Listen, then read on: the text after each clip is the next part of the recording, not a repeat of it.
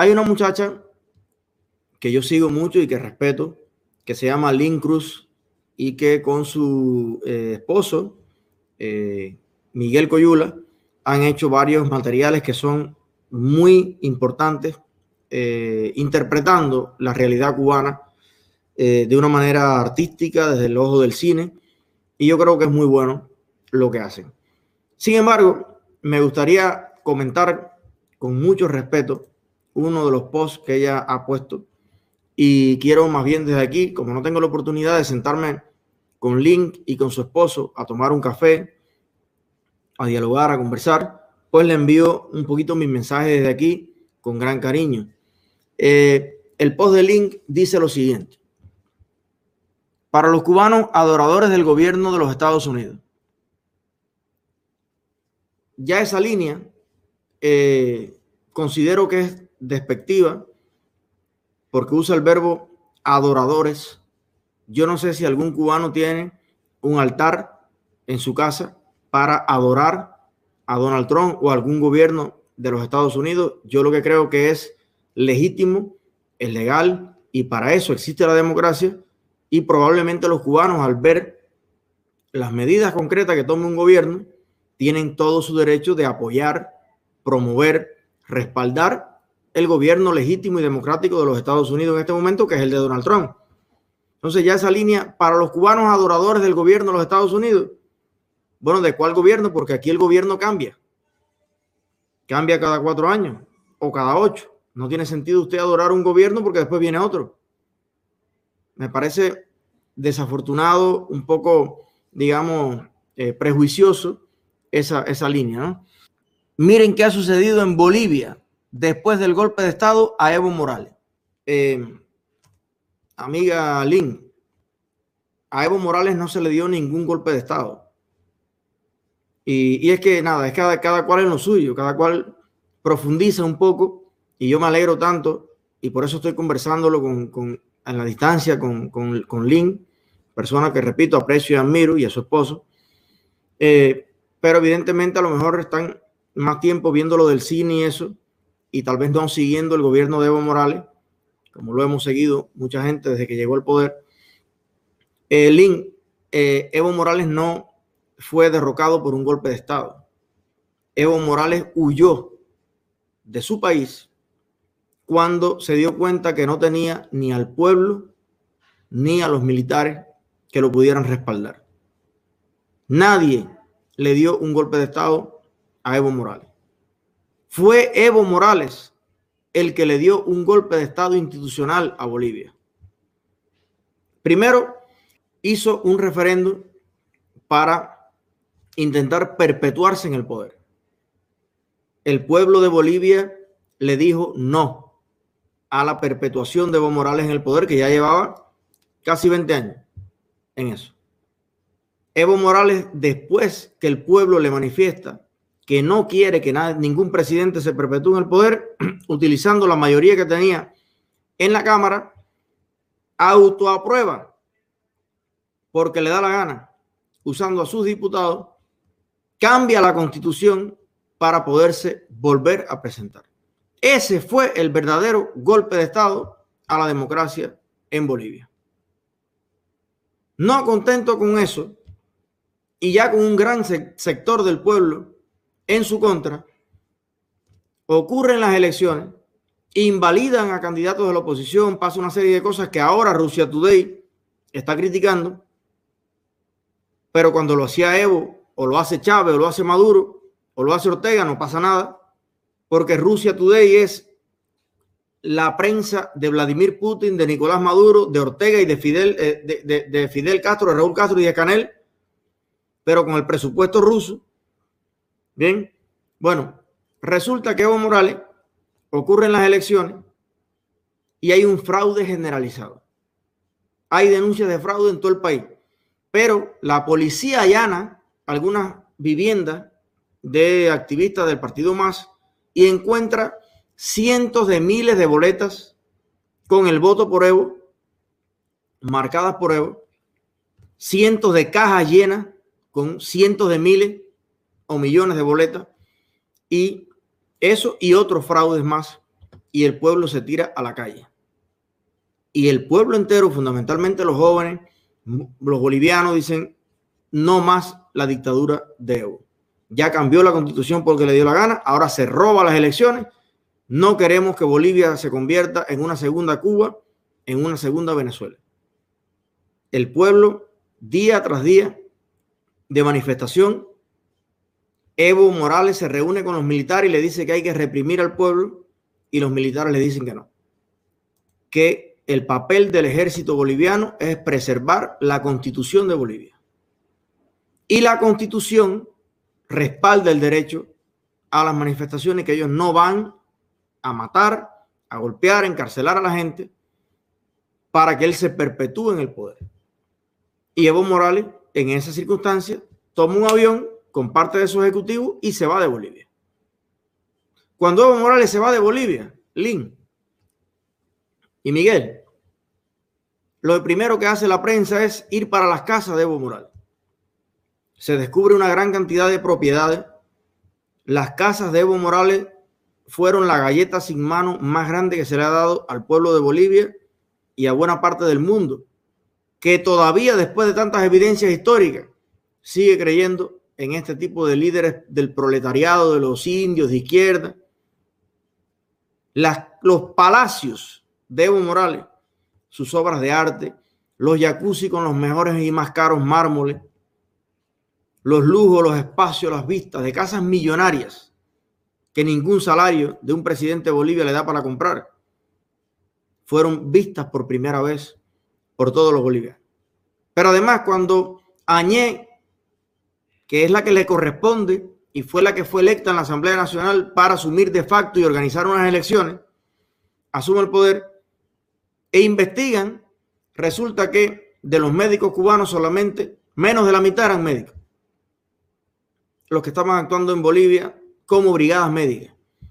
Llena estaba Bolivia de agentes de la seguridad del Estado que le estaban incluso pagando en efectivo a los activistas del partido más, lo mismo que están haciendo aquí con activistas de Black Lives Matter y con otros centroamericanos de extrema izquierda que quieren incendiar a los Estados Unidos, lo mismo estaban haciendo en Bolivia.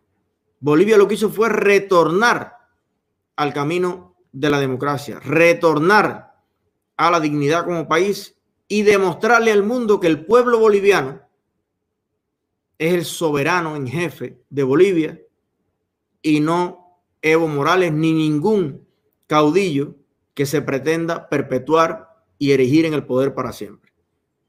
Eso fue lo que pasó en Bolivia. Entonces, bueno, dice, eh, ese es el problema con Estados Unidos que desestabiliza a los países pobres con el pretexto de liberarlos de las dictaduras y después se lava las manos diciendo, ahí te dejo tu mierda gallego. Y de paso agrega más mierda eh, que son sus compañías. O sea, las compañías de los Estados Unidos son la mierda que le agrega a los países. Cuba se encuentra en una encrucijada y los cubanos que deseamos un cambio para nuestro país debemos estar claros de que esta isla no es una provincia de Estados Unidos, sino un país pobre.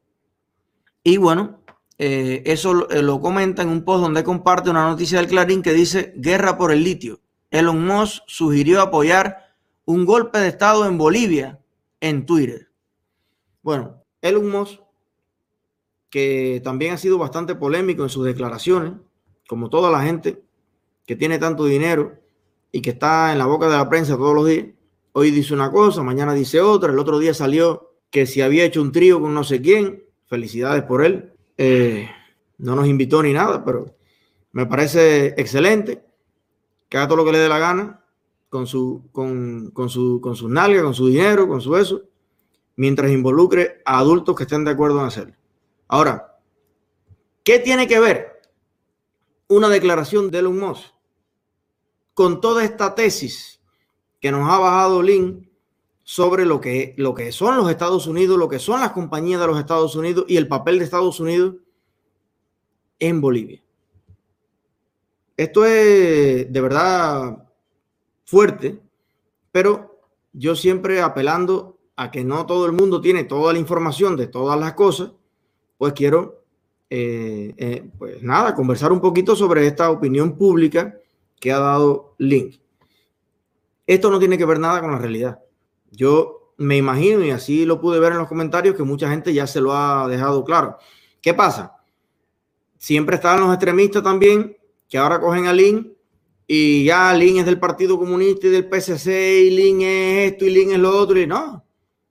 Lin es una cineasta, una persona de izquierda, porque evidentemente esa narrativa de lo que es Estados Unidos, lo que, lo que hace Estados Unidos es una narrativa 150% de la izquierda mundial, es una falsedad, pero eh, es emblemático porque hay mucha gente en Cuba eh, artistas, personas del medio, del cine y todo eso, que quieren un cambio en Cuba, pero que son antiamericanos, antiimperialistas.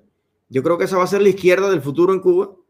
Eso van a ser los demócratas, ¿no? Que tenemos aquí, pero bueno, los de, los de la Cuba del mañana tendrán todo el derecho constitucional a, defender sus ideas en libertad, pero que sepan que Cuba va a ser un país con compañías, con empresas, con transnacionales cubanas que aprovecharán las oportunidades en el mundo entero de invertir y de posicionarse y ojalá, sí, porque si no lo hace China y lo hace Rusia y lo hace Venezuela con PDVSA que está metida en el Caribe entero y en todos lados. Es que pareciera que el único país que tiene compañías que invierte en otros países es Estados Unidos. Si Cuba mañana tiene un país que en vez de cercenar, de cortarle las piernas al empresariado cubano, lo potencia, lo promueve y le abre oportunidades en el mundo, eso quiere decir que Cuba es imperialista. Eso quiere decir que Cuba es un peligro para el mundo. Porque Cuba pueda vender su ron, su tabaco, sus carros, sus computadoras, o sus piezas de satélite que vamos a ensamblar en el mundo entero. De acuerdo y respetando las leyes de todos esos países. Yo creo que no. Ahora, sí está claro que en el caso específico de Bolivia, no los Estados Unidos. Empresas incluso argentinas, rusas, de muchos lugares, había una participación del 85% en la explotación del gas, del petróleo boliviano. Creo que habían cosas tal vez que transformar ahí, sin robarle las inversiones a nadie, sin expropiarle las propiedades a nadie. A lo mejor el gobierno de ese país estimó en su momento que había que renegociar algún contrato, como lo ha hecho Donald Trump, con los tratados que había con México, con Canadá, que estaban explotando los Estados Unidos. No se crean ustedes que los únicos países que tienen desventajas en algún pacto comercial son los países pobres. Estados Unidos ha sido la vaca durante muchos años de la que le han tomado leche mucha gente. Y que le ha pagado la defensa a muchos países. Y esos países después le critican a Estados Unidos y dice, bueno, debería invertir más en educación. Cuando Estados Unidos invierte 100 veces más que ellos en educación. Pero por fin hay un gobierno que le responde, bueno, si no tuviera que preocuparme por tu seguridad, en la cual no inviertes nada, o inviertes el 1% y yo pongo el 36%, para que tu democracia funcione, para que no te amenacen, para que no te invadan, a lo mejor yo podía poner más dinero en la educación. O sea que el mundo moderno al que estamos asistiendo, cada país, cada gobierno, incluso cada estado, cada comunidad, cada provincia, cada municipio, es un actor vivo, válido, que negocia y renegocia y vuelve a renegociar acuerdos. Nadie aquí es totalmente víctima y nadie aquí es totalmente el diablo. El diablo es también víctima de muchos malos acuerdos y de muchos países oportunistas. Entonces, me parece que tenemos que mentalmente ya cambiar el esquema de lo que era el mundo hace 100 años o hace 200 años a lo que es el mundo ahora. Y los roles que siempre le dimos, el bueno, el malo, el tal, no sé, eso hay que darle un update. Porque si no, por un lado queremos el cambio para Cuba, pero por otro lado estamos repitiendo el mismo discurso de Cuba, el mismo discurso de Venezuela, el mismo discurso de los dictadores que quieren que el mundo entero piense que los países democráticos prósperos y desarrollados son los enemigos del mundo y, los, y las dictaduras pobres, subdesarrolladas, son los salvadores del mundo. Y estamos legitimando algo que realmente es falso, que es una estupidez realmente. Entonces, bueno, yo, yo sé que Lin lo hizo con su mejor cariño, porque el tema está en que Lin y todo lo, de izquierda en Cuba, sean cineastas, lo más opositor que haya, están rodeados de otras personas de izquierda. Que entonces cuando tú dices, bueno, abajo Díaz Canel, enseguida te llaman, oye, pero mira, ten cuidado porque el tema es que las grandes corporaciones, los poderes internacionales de no sé qué, las transnacionales del petróleo, Estados Unidos con sus imperios y sus tentáculos, y está, y entonces hay gente que no le gusta caerle mal a sus amigos. Y dice, bueno, déjame de vez en cuando tirar una de cal, una de arena, que quede muy claro que yo estoy en contra de la dictadura aquí, pero yo sí, yo soy yankee, eh, el que no salte es yankee, y los yankees son malos, y los yankees son. Entonces, bueno, no sé. Digo yo que tenemos todos que eh, eh, actualizar el sistema operativo de cómo funciona el mundo actual, porque a veces me parece que artistas o no artistas, intelectuales y no intelectuales, nos quedamos como anclados en el tiempo, en un discurso. ¿Tú sabes quién le puede explicar bien eso Lin? López Obrador. Ese le puede explicar a Lin clarito. López Obrador tenía ese discurso para llegar al poder, alzarse en hombros de todos los pobres de México. Yo voy a defender la dignidad de México frente a Donald Trump. Estados Unidos y Donald Trump, un descarado. Elíjanme a mí. Fuera los Yankees. Bueno, ese discurso increíblemente sigue vendiendo hasta el día de hoy. Entonces, bueno, lo eligen. ¿Y qué sucede? Llega al poder, por primera vez tiene acceso a los datos reales, a la inteligencia avanzada de México. Y cuando dice, a ver, vamos a expulsar a los yanquis de aquí, llega el asesor económico, el ministro de Economía, y le dice, eh, AMLO, ya las elecciones se acabaron. Ya ahora esto es de verdad usted ha prometido elevar la calidad de vida de los mexicanos. Sí, sí, sí, cómo no. Mira, los mexicanos que mejor viven son los que tienen, forman parte en su ciclo de producción de las exportaciones hacia los Estados Unidos. Esas exportaciones de México a los Estados Unidos le producen, le dan un beneficio neto a México de 1.500 millones, eh, 150 mil millones de dólares. De ahí vive medio México. Si nosotros dejamos de tener ese intercambio comercial con los Estados Unidos, retrocedemos al 1829. ¿A quién le vamos a vender mejor que a los americanos? Los aguacates nosotros. Si ese aguacate aquí vale 3 centavos, donde vale un dólar y 20 es en Estados Unidos. Se quedan sin empleo 20 millones de personas. Ah, no, no, no, pero eso no puede ser. No, claro que no puede ser. Pero ¿y cómo lo resolvemos? Porque yo dije en mi campaña que yo le iba a dar dos tromparos a Donald Trump. Bueno, López Obrador, con todo respeto, presidente, yo entiendo que usted en la campaña tiene que hablar mucha mierda. Porque a los pueblos, desgraciadamente, les gusta que le hablen mucha mierda para elegirlo, pero ahora ya usted es presidente. Y entonces, si usted no hace los negocios con nuestro vecino, el más cercano, el que no gastamos en flete, ni en transporte, ni en nada, porque lo tenemos ahí mismo, el mayor consumidor del mundo usted estaría haciendo que México desperdicie la mejor oportunidad de su vida. ¿Usted qué quiere? ¿Cumplir con la mierda que habló en campaña o hacerle bien a México? Y menos mal, le doy gracias a Dios que López Obrador dijo, al menos en este punto, lo que va a recordar la gente de mí es lo que yo pude hacer bien o no por el país al menos en este punto voy a dejar a Maduro hablando mierda de un lado, voy a dejar a Canera hablando mierda al otro y voy a pensar en el pueblo mexicano. Y ratificaron el acuerdo, hicieron un pacto integral que va a tener miles de millones de beneficios para México, alentando la agricultura, la industrialización, la producción, la ganadería y que tiene también ventajas para el consumidor en los Estados Unidos y para productores en los Estados Unidos. Lo mismo con Canadá. Porque los acuerdos del mundo moderno son los acuerdos ganar-ganar que también existen. Esa mentalidad que la izquierda nos ha querido meter en la cabeza que para que unos ganen, otros tienen que perder, es el fraude más grande que existe en el mundo. Existen en las relaciones económicas las relaciones ganar-ganar. Yo resuelvo un problema que usted tiene, usted resuelve un problema que tengo yo y los dos estamos más completos. Esas son las bases, los principios y los valores que deben regir las relaciones del siglo XXI.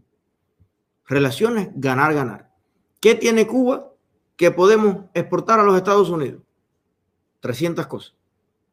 Y así motivamos la producción, el emprendimiento, la generación de empleo dentro de Cuba.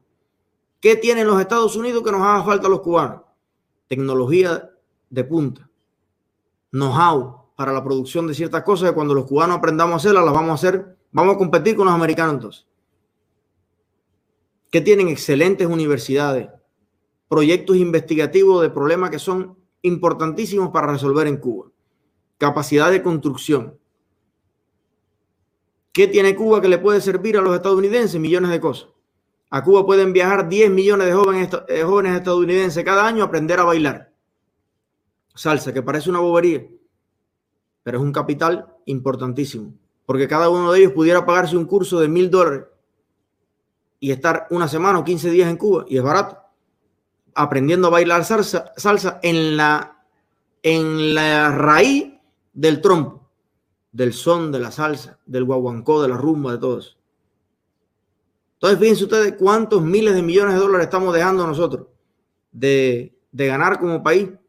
Cuánto capital que pudiéramos invertirlo en la salud, en la educación, en millones de cosas por tener pésimas relaciones con los Estados Unidos. Eso quiere decir que si Cuba tiene excelentes relaciones comerciales con los Estados Unidos, vamos a perder soberanía, vamos a perder integridad, vamos a dejar de ser cubanos.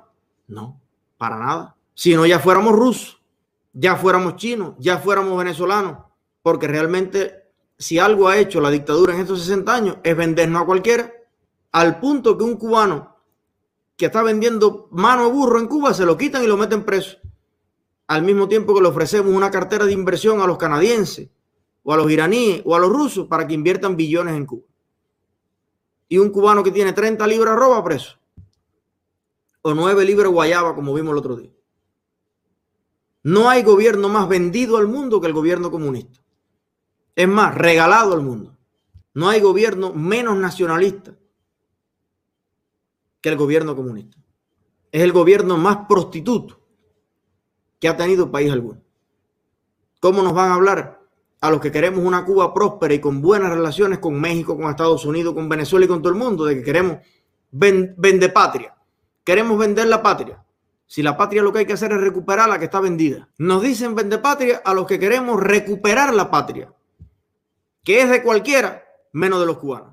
Hoy los cubanos ni dentro ni fuera tenemos patria. La patria la han mancillado como le ha dado la gana. Ahora, la patria no es feudo de alguien, no es una aldea. La patria es también el espíritu emprendedor de los cubanos. La patria son nuestros sueños y los de nuestros hijos, los de nuestros nietos. Patria es prosperidad. Patria es futuro, patria es decencia. Patria es tener en nuestra propia tierra lo que hoy tenemos que salir a buscar a otras tierras del mundo. ¿Qué patria tenemos hoy? ¿Cómo vamos a vender algo que no tenemos? Yo les recomiendo a todas las personas que quieren el fin de la dictadura en Cuba, miren, revisen bien, porque hay veces que lo que hacemos con las manos lo destruimos con los pies y la manera más burda en que la dictadura se legitima es precisamente arrojando las culpas de ellos mismos, de Evo Morales, de Fidel Castro, de Hugo Chávez, arrojando esas culpas sobre el imperialismo y sobre los Estados Unidos y sobre las compañías transnacionales, cuando la culpa la hemos tenido los propios pueblos y especialmente ellos que han conducido a los pueblos al fracaso, al fin de las libertades, al fin de las instituciones democráticas.